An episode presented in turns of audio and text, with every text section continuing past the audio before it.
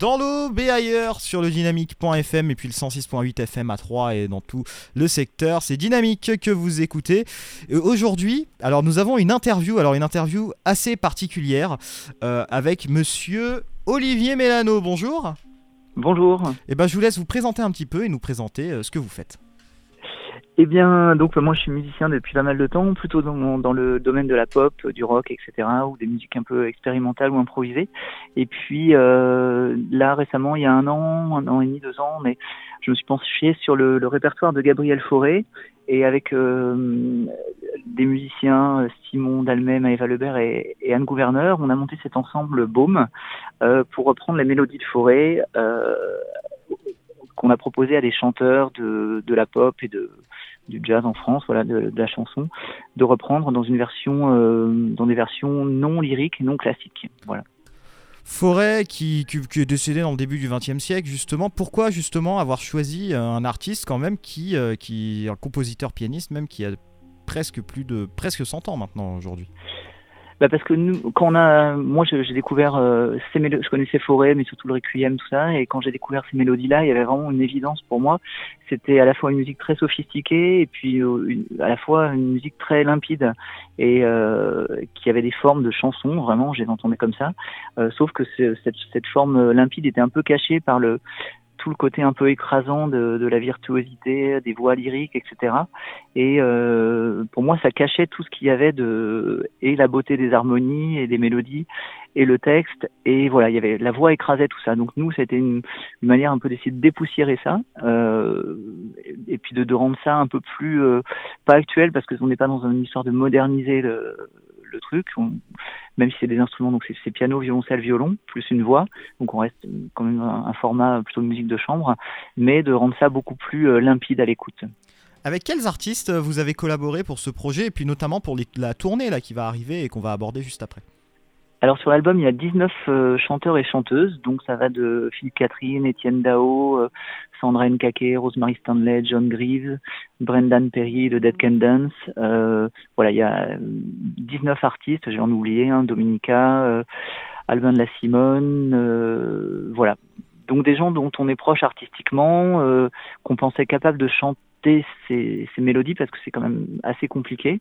Et surtout, c'était en moi l'idée c'était quand j'entendais un morceau, je me disais ça, c'est pour tel chanteur ou telle chanteuse. Et avec les baumes, on cette idée-là de, confier le morceau à, un interprète qui, pour nous, euh, était évident par rapport à, ça, comme si c'était un morceau que lui aurait pu composer. Euh, et voilà, sur scène, ensuite, on a des formations un peu plus réduites. On a fait la création au Festival d'Avignon où il y avait 15 de ces chanteurs. Euh, sur la tournée, il y a 6 chanteurs en général.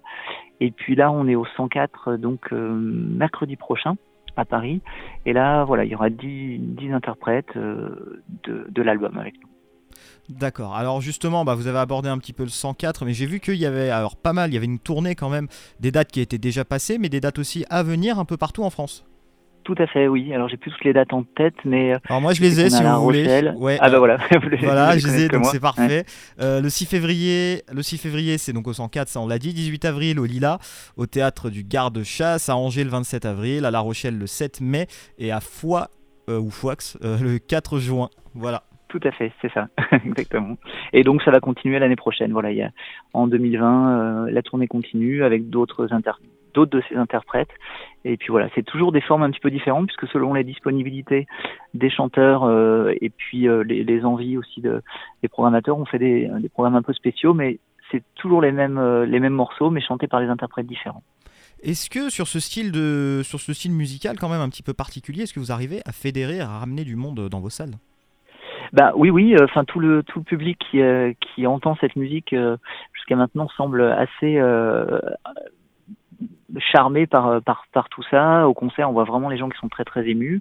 Euh, sur le disque aussi. Donc voilà, on, on pense que cette musique, elle est accessible à tout le monde, vraiment, même si elle est, comme je disais, assez sophistiquée. Euh, euh, je pense que voilà, c'est des chansons qui peuvent se fredonner, qui s'écoutent de façon très limpide. Les textes sont très très beaux.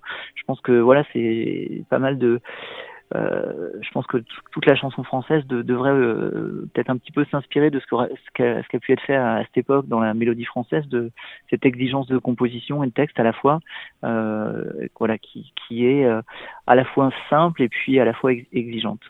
Est-ce que d'autres projets sont à venir pour vous en dehors de ça? Oui, il y a beaucoup de choses. Donc là, moi, j'ai sorti aussi récemment mon album Melanoise Escape, qui n'a rien à voir avec tout ça. C'est plutôt pop noise. je reprends une tournée à partir du mois d'avril. Euh, voilà, je veux créer un nouveau ciné-concert la semaine prochaine. Ça va créer à l'Opéra de Rennes le 9 février, sur, enfin le 8 février, sur l'heure du loup de Bergman. Et puis je rejoue un ancien ciné-concert le 10 février dans ce même festival Travelling à Rennes sur l'aurore du Murnau.